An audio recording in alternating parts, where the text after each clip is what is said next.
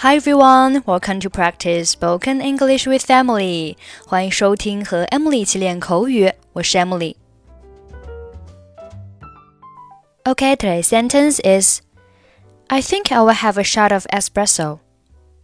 I think I will have a shot of espresso. I think I will have a shot of espresso. Espresso, E S P R E S S O 名词，表示浓缩咖啡或者是意式浓缩咖啡。发明以及发展于意大利，是一种口感很强烈的咖啡类型。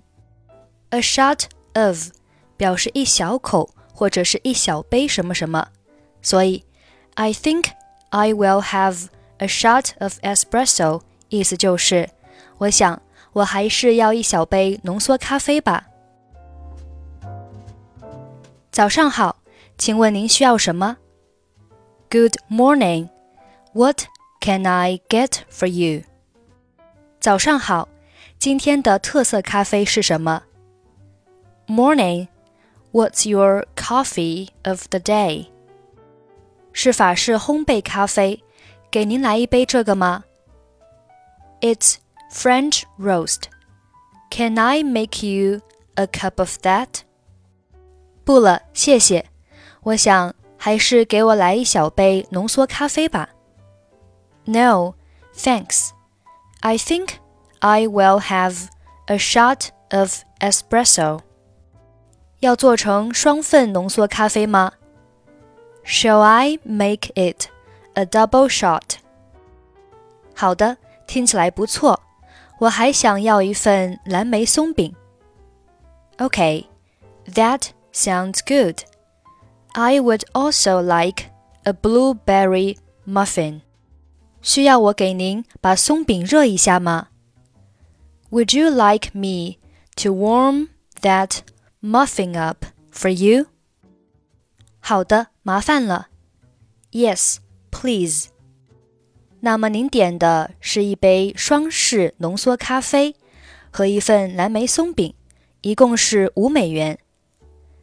so, you have ordered a double shot of espresso and a blueberry muffin. That will be five dollars, please.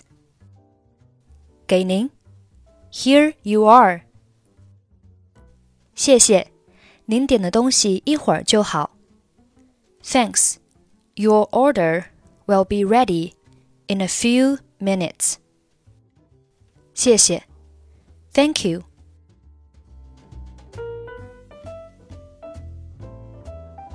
Good morning. What can I get for you? Morning. What's your coffee of the day? It's French roast. Can I make you a cup of that? No, thanks. I think I will have a shot of espresso.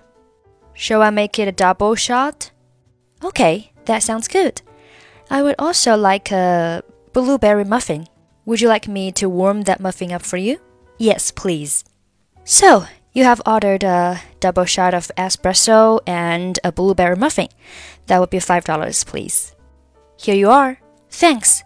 Your order will be ready in a few minutes. Thank you.